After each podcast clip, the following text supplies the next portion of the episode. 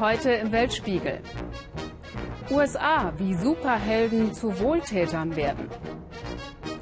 Syrien, wie ein Land im Bürgerkrieg zerfällt. Und Indonesien, wie Zinnabbau Mensch und Natur zerstört. Guten Abend, meine Damen und Herren. Herzlich willkommen zum Weltspiegel. Ich habe eins, Sie haben vermutlich auch eins und etwa eine Milliarde andere Menschen ebenfalls. Ein Smartphone oder einen Tablet-Computer, völlig egal welchen Herstellers. Was in den Dingern drinsteckt, außer unseren Daten, interessiert kaum einen von uns. Es sind bis zu 30 verschiedene Edelmetalle und wie die zum Teil gewonnen werden, das möchten Sie vielleicht lieber gar nicht wissen. Unser Korrespondent Philipp Abresch zeigt es Ihnen trotzdem am Beispiel der indonesischen Insel Bangka, unter deren Boden große Zinnvorkommen stecken. Die Erde, der Pullover, die Spritzer im Gesicht, alles Ton in Ton, silbrig grau. Robi Waden gräbt sich jeden Tag aufs Neue tiefer in die Erde, auf der Suche nach Zinn eines der begehrtesten Edelmetalle der Welt, seit es wohl jeder irgendwie in der Hosentasche stecken hat, in seinem Mobiltelefon. Kann man schon so sagen, wir riskieren unser Leben, damit andere telefonieren können. Es passiert ja immer wieder, der Berg über dir stürzt ein, du wirst verschüttet. Die Suche nach Zinn ist ziemlich gefährlich.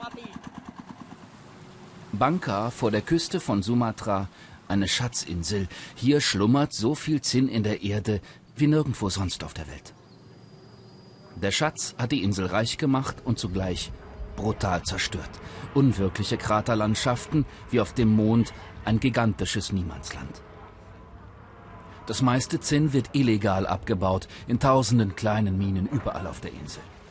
Aus den tiefen Gruben wird die zinnhaltige Erde mit Wasserschläuchen abgepumpt und so lange gewaschen, bis nur noch das edle schwarze Metall übrig bleibt. Ganze Familien leben davon. Hausmütterchen und junge Männer, Rentner, Teenager und sogar Kinder. Die zwölfjährige Cynthia sagt, ich bin häufig hier, gleich nach der Schule. Auf der Mine zu arbeiten macht auch Spaß. Dass sie Zinn aus Banka beziehen, die großen Hersteller von Telefonen, Tablets und anderer Gadgets haben es längst zugegeben. Zinn aus Kinderhänden, die Konzerne haben versprochen, dass sich das ändern wird. Doch tut es das wirklich? Ein Besuch bei Friends of the Earth. Die Organisation kämpft seit Jahren dafür, dass die Konzerne mehr Verantwortung übernehmen. Wir haben die großen Elektronikfirmen immer wieder angesprochen. Sie sollen vor allem gegen die Umweltzerstörung vorgehen. Aber wir sehen keine Fortschritte. Die Firmen werden ihrer Verantwortung nicht gerecht. Umweltzerstörung, Kinderarbeit. Es kommt noch schlimmer. Der Zinnabbau macht die Gesundheit kaputt. Seit drei Wochen liegt der Minenarbeiter Basri auf seiner Matratze, beinahe unbeweglich vor Schmerz. Zwei Rippen sind gebrochen und das Schambein, vielleicht sogar die Hüfte. Ich kann mich an den Unfall kaum erinnern, erzählt Basri. Ich habe unten in der Mine gearbeitet und dann ist der Berg über mir zusammengestürzt. Der Staat würde Basris OP sogar bezahlen. Aber der Mann hat Angst vor den Ärzten und dem Krankenhaus. Er vertraut lieber dem Wunderheiler aus dem Dorf. Eine Kräutertinktur soll die Knochenbrüche heilen. Wäre das Unglück vermeidbar gewesen? Vermutlich schon. Wir hätten Stufen in die Erde schlagen können, dann wäre der ganze Hang stabiler gewesen. Aber das hätte gedauert. Und Zeit ist Geld.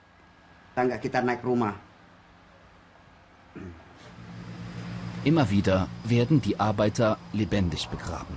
Jährlich sterben mehr als 100 Menschen in den Minen von Banka. Jede Woche gibt es Tote, auch während unserer Dreharbeiten. Das Gewicht der Erde bricht den Verschütteten alle Knochen. Wer dann noch lebt, bekommt keine Luft mehr und erstickt. Frische Gräber auf dem Dorffriedhof, allein hier liegen fünf Männer begraben.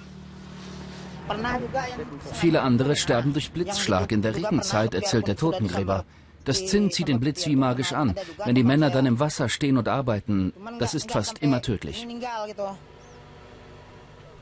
Immer neue Abbaugebiete erschließen sich die Schatzräuber. Auch vor der Küste von Banka sind die Arbeiter im Einsatz. Zwei Kilometer vom Strand ein schwimmendes Dorf. Alles auf diesen wackeligen Flößen ist selbst gemacht, improvisiert, halb kaputt und wieder zusammengeflickt. Die Generatoren scheppern ohrenbetäubend über den Ozean, die Luft voller Diesel, ein Arbeitsplatz wie ein Albtraum.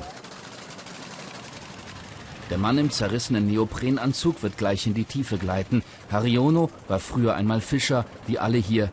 Aber der Zinnboom hat die traditionellen Metiers komplett zerstört.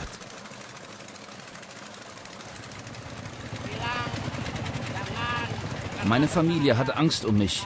Aber was bleibt uns anderes übrig? Ich muss den Job machen. Wir können sonst nicht überleben. Ein Blick sagt mehr als tausend Worte. Ein Opfer gibt es dabei schon jetzt, und zwar jeden Tag aufs Neue, das Meer. Das Wasser wird fast schwarz wie die Nacht vom aufgewirbelten Sand. Wie mit einem Strohhalm saugen die Taucher den Meeresboden ab, auch Fische, Krebse, Korallen. Das Meer stirbt einen langsamen Tod. Oben auf dem Floß kommt an, was von der einzigartigen Unterwasserwelt übrig ist, eine braune Brühe, in der sich nur noch eins versteckt, das kostbare Zinn. Wenn wir es nicht sofort finden, gehen wir ein Stück weiter. Oder wir graben einfach tiefer. Zinn wird es immer für uns geben.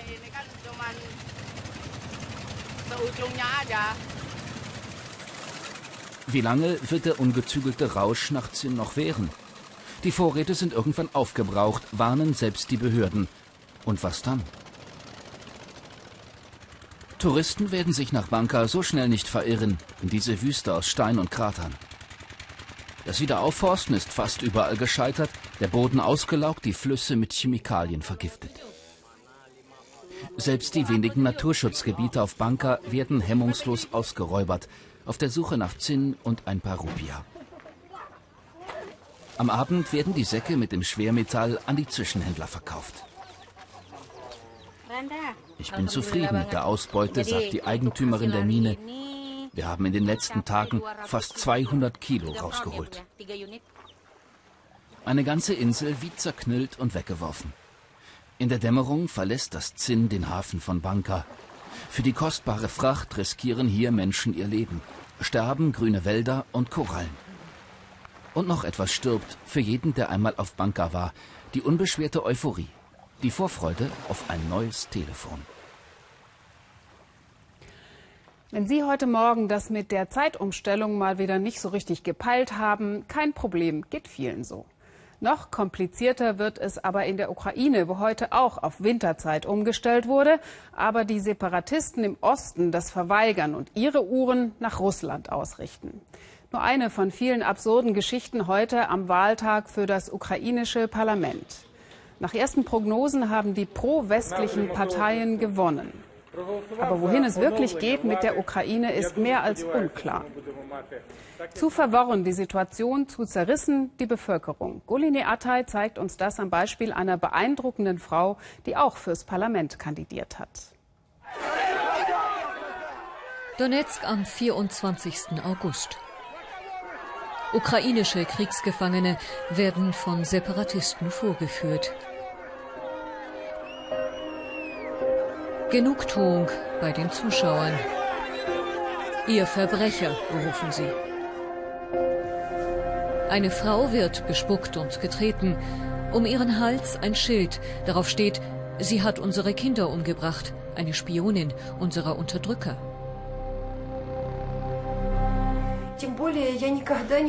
Ich schrie, bitte schlagt mich nicht. Ich habe keine Kinder umgebracht. Ich habe nie jemanden umgebracht. Ich flehte sie an, aber sie hörten mich nicht. Sie hatten so eine Wut in sich, so eine schwarze Wut. Irina Dovgan, Unternehmerin und Mutter aus Donetsk. Gefangen und geschlagen, weil sie ukrainischen Soldaten etwas zu essen gebracht hatte.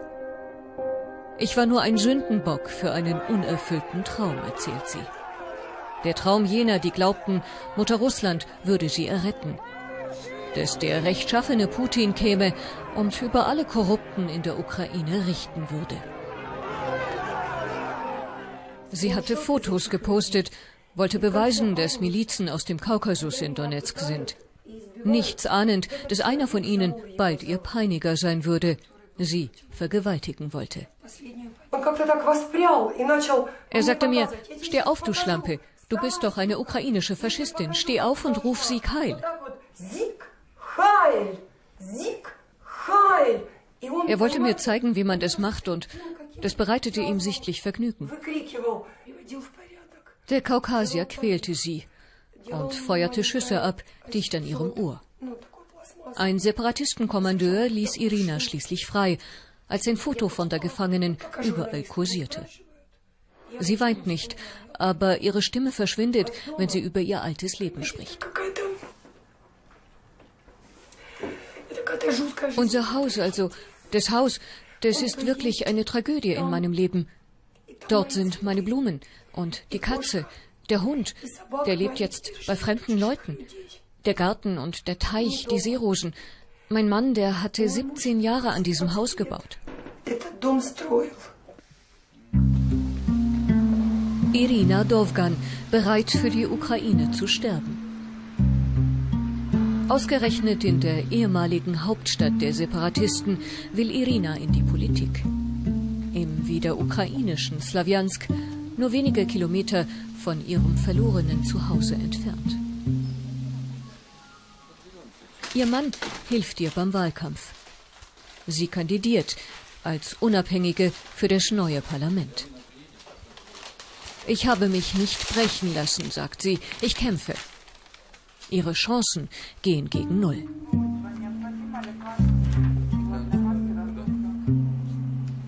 Er hat die meisten Plakate und die besten Chancen.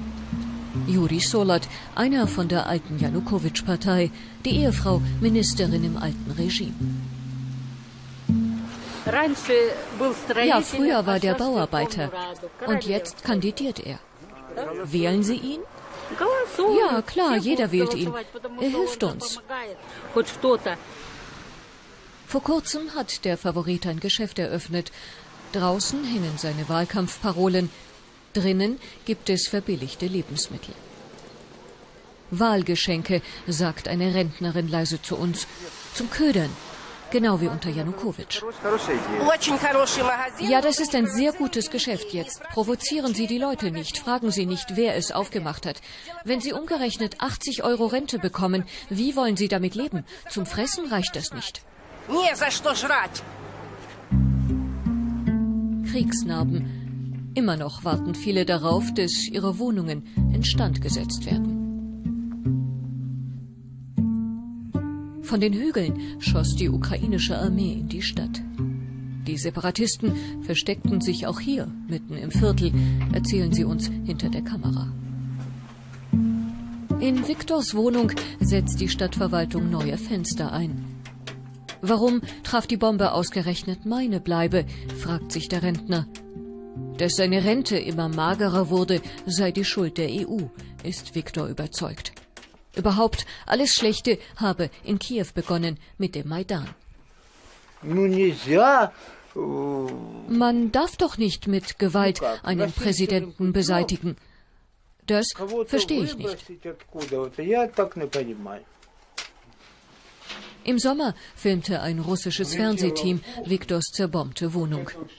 Jetzt beschwert er sich, die russischen Kanäle seien alle abgeschaltet. Nur noch ukrainisches Fernsehen nur noch eine Sicht der Dinge. Jeden Sonntag in Slawiansk ein Hubkonzert für die Ukraine. Bürger führen ihre Flaggen spazieren.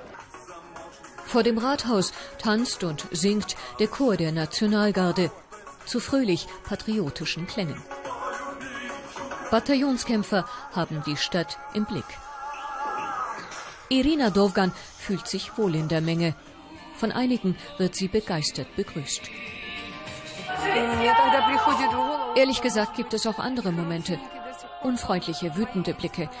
Dann fällt mir ein, dass die Verwandten dieser Menschen wenige Kilometer entfernt für die Donetsker Volksrepublik kämpfen.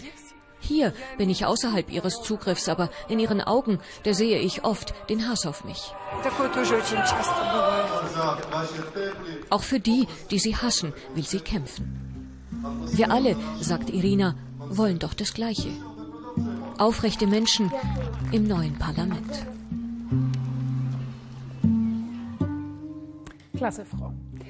Er ist schneller als eine Gewehrkugel, stärker als eine Lokomotive, unverwundbar. Und mit seinem Röntgenblick kann er durch alles durchgucken. Superman. Manchmal sammelt er aber auch Müll von der Straße auf, bringt Obdachlosen etwas zu essen und ähnelt eher einem Streetworker.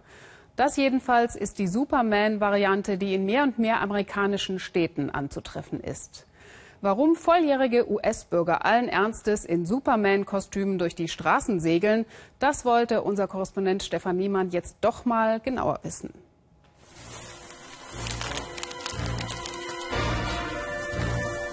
Merkwürdiges tut sich in Milwaukee. Geheimnisvolle Gestalten verbreiten Furcht und Schrecken. Mitten am Tage ziehen Maskierte durch die Straßen. Sie sehen aus wie eine Schurkenbande. Der Anführer posiert stolz und selbstbewusst wie ein Held aus der Comicwelt, ein kraftstrotzender Supermann. Er nennt sich Watchman, will weder seinen echten Namen noch seinen wirklichen Beruf offenbaren. In ihren Fantasiekostümen trifft sich seine Gruppe meist am Wochenende. Lauter Gleichgesinnte, die nur Gutes im Schilde führen. Ihre heutige Mission, Müll sammeln.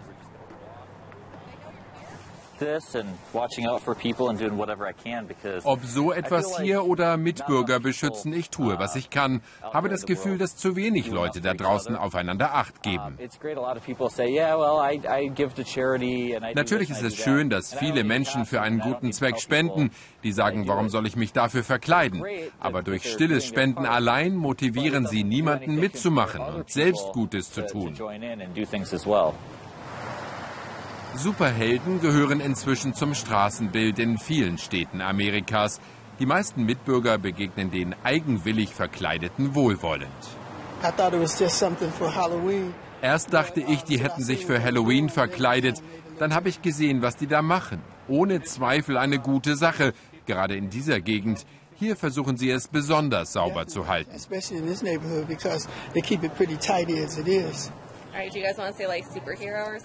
Sie sind dauernd im Fokus. Milwaukees Superhelden. Vor allem Jugendliche bewundern den Mut zum schrillen Auftritt, sehen die maskierten Freiwilligen als Trendsetter und stehen Schlange für Selfies mit Watchmen und Co. Das ist doch super, ein cooler Typ. Es sollte viel mehr solcher Leute geben.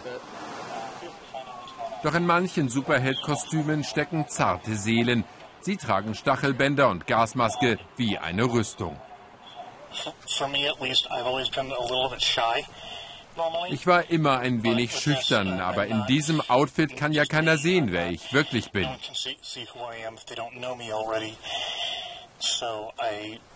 So fällt es mir etwas leichter, mit Leuten zu reden und ich habe weniger Angst, auf der Straße angepöbelt zu werden. Im Internet verschmelzen Fiktion und Wirklichkeit. Dutzende Superhelden präsentieren sich hier mit Hochglanzfotos. Eine weltweit vernetzte Gemeinde, nicht nur selbstloser Helfer. Gutmenschen mit Geltungsdrang. Auch Jack ist dabei. Der dreifache Familienvater aus Minneapolis verwandelt sich nachts in Razorhawk. Ohne Kostüm sieht der bullige Jack nicht gerade wie ein Superheld aus richtigen Leben fühlt er sich eher klein und unbedeutend. Für 8 Dollar die Stunde im Schichtdienst ist er Kurierfahrer. Doch Jack träumt davon, viel mehr zu bewegen. Ich habe mit einem Batman-Comic lesen gelernt, als ich noch ganz klein war. Bis heute gefällt mir die nächtliche Welt der Fledermäuse.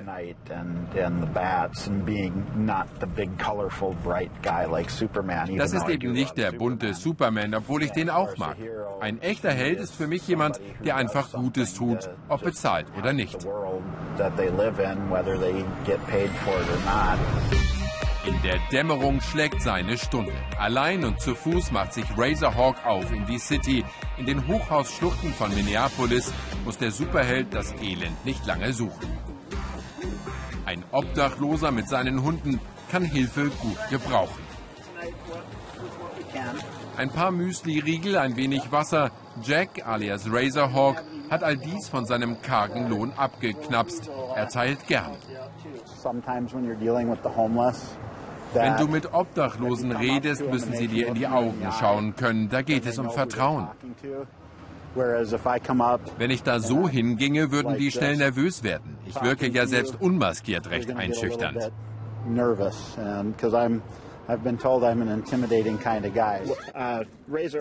Hi, ich bin Razorhawk. Bist du hungrig?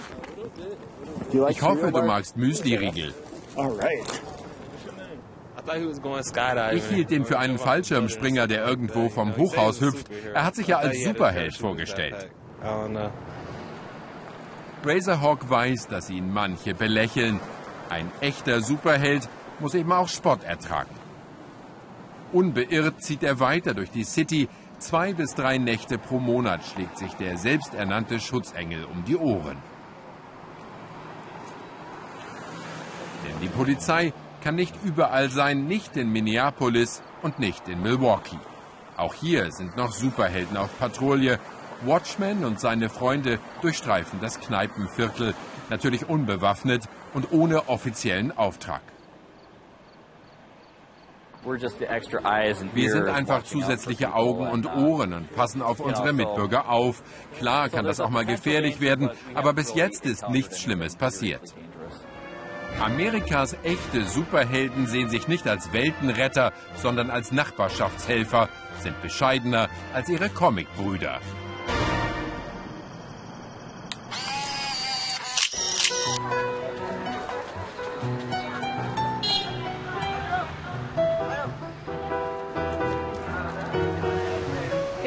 Schnappschuss dürfen im Weltspiegel alle, aber auch wirklich alle Fragen gestellt werden, auch wenn sie noch so banal klingen. Heute zum Beispiel die von Gabor Hallas. Warum wackeln die Inder eigentlich so viel mit dem Kopf? Kopflos kommunizieren, das geht in Indien nicht. Es wird gewackelt, geschüttelt und ohne ein Wort ist fast alles gesagt. Aber eben nur fast. So viel vorneweg, es ist kompliziert.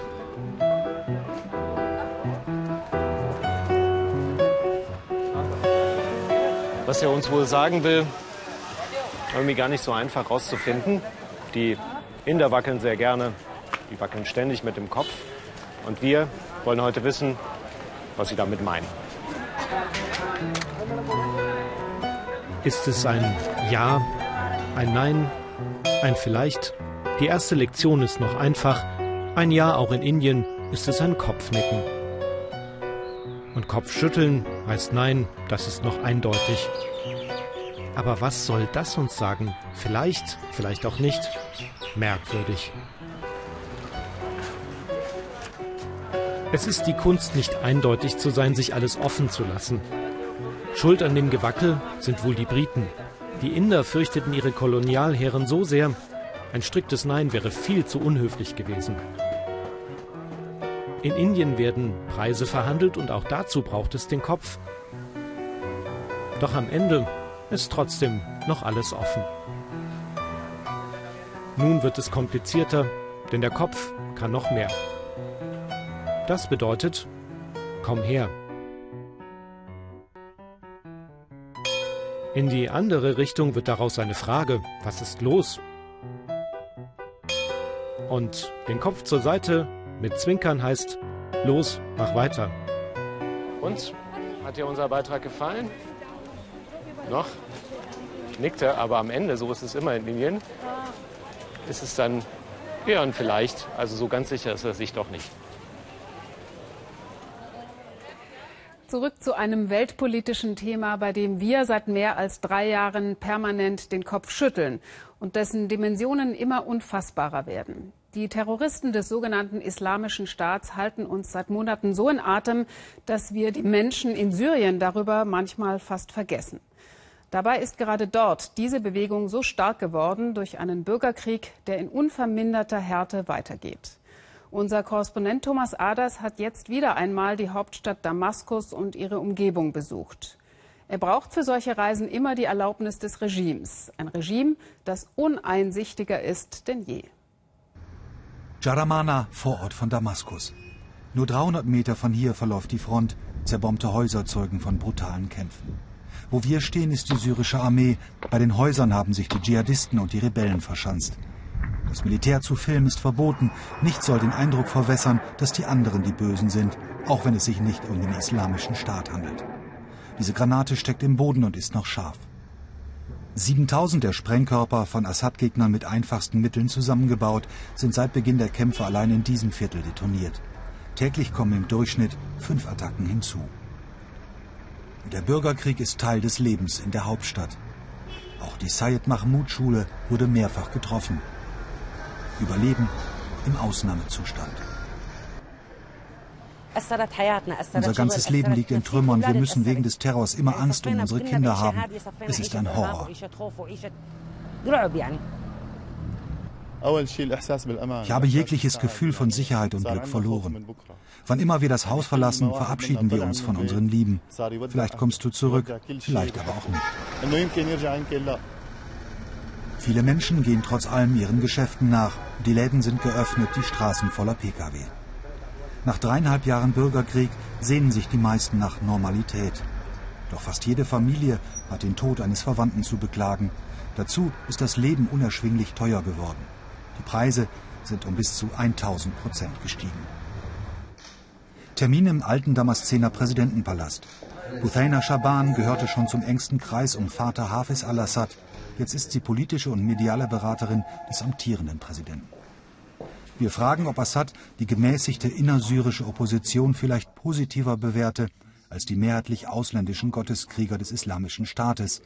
Ihre Antwort Regierungsstandard jeder, der das Regime bekämpfe, sei ein Terrorist. Wir haben unter Massakern gelitten, in Idlib, in Aleppo, in Homs, vor und nach dem sogenannten Islamischen Staat. Die Oppositionellen und die Dschihadisten haben alle die gleiche Mentalität. Sie denken, dass ein menschliches Leben wertlos ist, dass sie jede Frau und jedes Kind töten können, dass sie grauenhafte Massaker verüben können. In Homs haben sie 50 Kinder getötet, in der Schule. Jeder, der sich in einer Gruppe von Kindern selbst in die Luft sprengt, ist nichts anderes als ein Verbrecher. Egal, was für einen Namen er verwendet.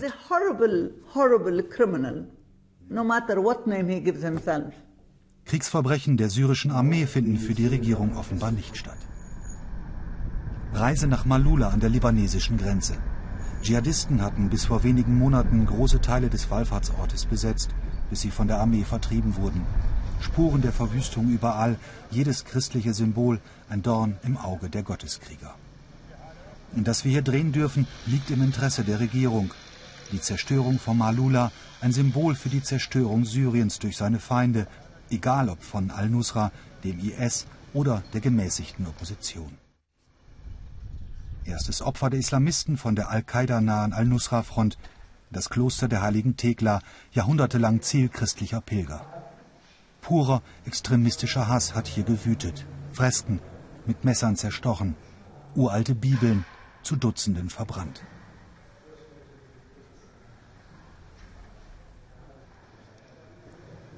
Nach der Gewaltorgie ist der größte Teil der bis zu 1800 Jahre alten Kunstschätze für alle Zeit verloren.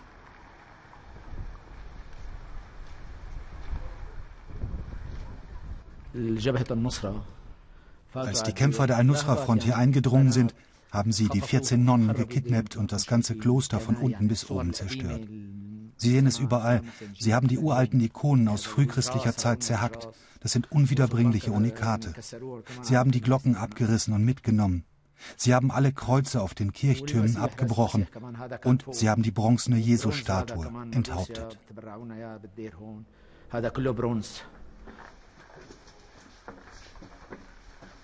Und dann führt uns der Gemeindemitarbeiter, schleppend, als wehrte sich sein Körper dagegen, den Raum zu betreten, in das Allerheiligste.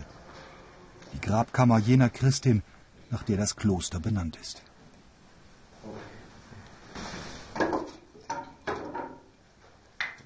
Als wir in die Grabkammer kamen, waren die Ikonen in drei Teile zerbrochen, das Grab der heiligen Thekla geschändet, der goldene Schmuck geraubt. Wir haben alle geweint. Wir sind bis heute fassungslos. Malula an der syrisch-libanesischen Grenze. Früher ein Schmuckstück, heute ein Ort der Trauer. Ja, soweit ein kleiner Ausblick auf die ARD-Dokumentation Kalifat des Schreckens, die sich morgen Abend nicht nur mit der Situation in Syrien beschäftigen wird, sondern auch mit der Frage, warum sich so viele junge Deutsche der Terrororganisation IS anschließen. Morgen Abend 22.45 Uhr hier im Ersten empfehle ich Ihnen sehr. Und für den folgenden Beitrag ein kleiner Tipp. Nicht wegschauen, weil Sie keine Mäuse mögen, sondern hinhören. Dann verstehen Sie, warum ein paar Jungs aus dem afrikanischen Land Malawi das Ohr eines amerikanischen Musikproduzenten erreicht haben. Und warum die Mouse Boys möglicherweise demnächst ihre dritte CD produzieren.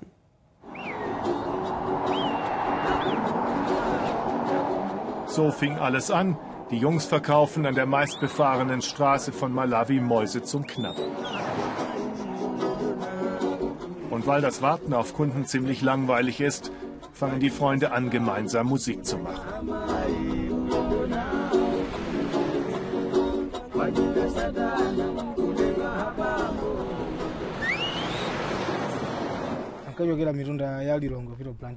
Da fuhr dieser Amerikaner von Lilongwe nach Blantyre an uns vorbei, stoppte und wendete. Und er wollte uns kennenlernen. Seitdem ist unsere Musik bekannt, erinnert sich Alfred. Seitdem haben sie mit dem Musikproduzenten zwei CDs aufgenommen. Megastars sind sie aber noch keine. Ihr Dorf haben sie nicht verlassen. An ihrem Lebensstil änderte sich noch nichts Wesentliches. Die Mausboys, wie sie sich seit ihrer Entdeckung nennen, heben immer noch Mausbauten aus. Jeder tut das hier in Malawi. Es gehört zu den Aufgaben der Jungen, Mäuse zu fangen. Mit der bloßen Hand. Und das ist gewöhnungsbedürftig, zumindest für uns ein kurzer Zug an Kopf und Schwanz. Die Maus ist tot. Darüber macht sich hier keiner Gedanken. Manchmal fangen wir 10, 15 Mäuse in einem Nest, manchmal auch 50. Aber jetzt sind wir am Ende der Jagdsaison. In solchen Momenten tritt die Musik in den Hintergrund. Vor der Kunst kommt das Essen. Das gilt in einem der ärmsten Länder der Welt erst recht. Also graben die Mausboys weiter.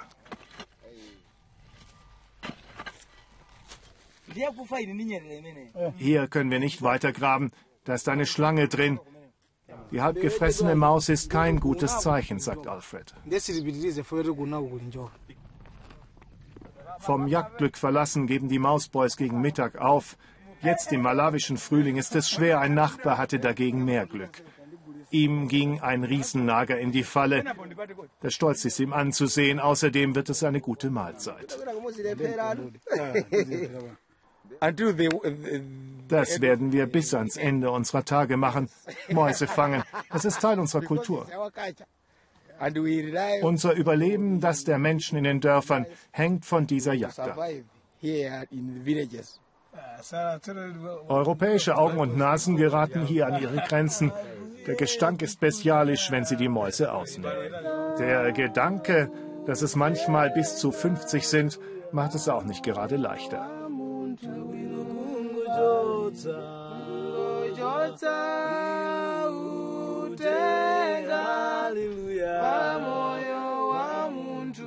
Die Sanftheit des selbst komponierten Chorals wirkt da fast wie ein Widerspruch. Natürlich sind wir nicht glücklich, vom Mäusefangen zu leben. Wir machen das, weil wir keinen anderen Job haben. Davon zu leben, ist wirklich nicht einfach. Bleiben wir noch einen Moment beim Mäusefangen und Zubereiten. Die Mäuse werden im Ganzen gekocht und dann am Feuer getrocknet, nicht gegrillt. Da würde das Fell verbrennen. Das wird nämlich mitgegessen. Für viele im Dorf sind die Mäuse der wichtigste Proteinlieferant. Anderes Fleisch gibt es selten. Und der Geschmack? Salzig vor allem.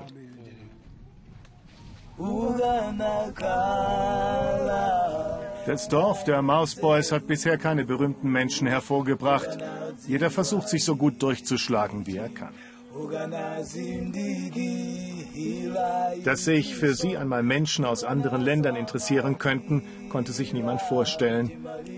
Aber die Stimme von Sondive und die Musikalität der vier Freunde macht dieses Dorf zu etwas Außergewöhnlichem. Ein neues Lied bei der Feldarbeit fiel Sondive die Melodie ein. Jetzt arbeiten sie am Text. Es geht um einen Menschen, der viel weiß über die Welt und so, aber niemals wird er wissen, wann er sterben muss. Das ist die Sache von Gott, erklärt Joseph. Gottesfürchtig und bescheiden, das sind die Mausboys. Und noch etwas vereint sie neben ihrer Musik. Sie setzen alles daran, ihr Leben aus eigener Kraft zu verbessern. Nelsons Kinder lernen von ihm das bisschen Englisch, das er aufgeschnappt hat. Der einzige Weg zu einem besseren Leben. Denn nur dann können die Kinder einmal eine andere Schule als die Dorfschule besuchen. Und die Musik? Sie ist eine Leidenschaft, aber auch das, was Nelson nie Waagschale werfen kann, wenn es um die Zukunft der Familie geht. Mein Mann hat ein ganz besonderes Talent. Und wenn er die richtigen Instrumente hätte, dann glaube ich, hätte er das Zeug zum Berühmtwerden. Dann könnte er CDs aufnehmen und er könnte Geld für die Familie verdienen. Ein bisschen wenigstens. Es ist ein zweischneidiges Schwert. Mit E-Gitarren und Verstärker würden sie nicht mehr so unverwechselbar klingen. Die Musik hat unser Leben verändert. Wegen der und dem Talent, das Gott mir gegeben hat, konnten wir Reisen ins Ausland reisen. Und jetzt will ich darauf aufbauen. Eine bessere Zukunft mit Hilfe der Musik, darauf hoffe ich. Viel haben die Mausboys noch nicht verdient mit ihrer Musik. Ganz bescheiden nur hat sich ihr Lebensstandard verbessert. Ein Geheimtipp für Weltmusikfans sind sie in jedem Fall. Die Malawi Mouse Boys finden Sie übrigens ebenso im Internet wie den Weltspiegel. Wie immer alle Beiträge zum Nachgucken. Ihnen noch einen schönen Sonntagabend hier bei uns im Ersten. Tschüss und auf Wiedersehen.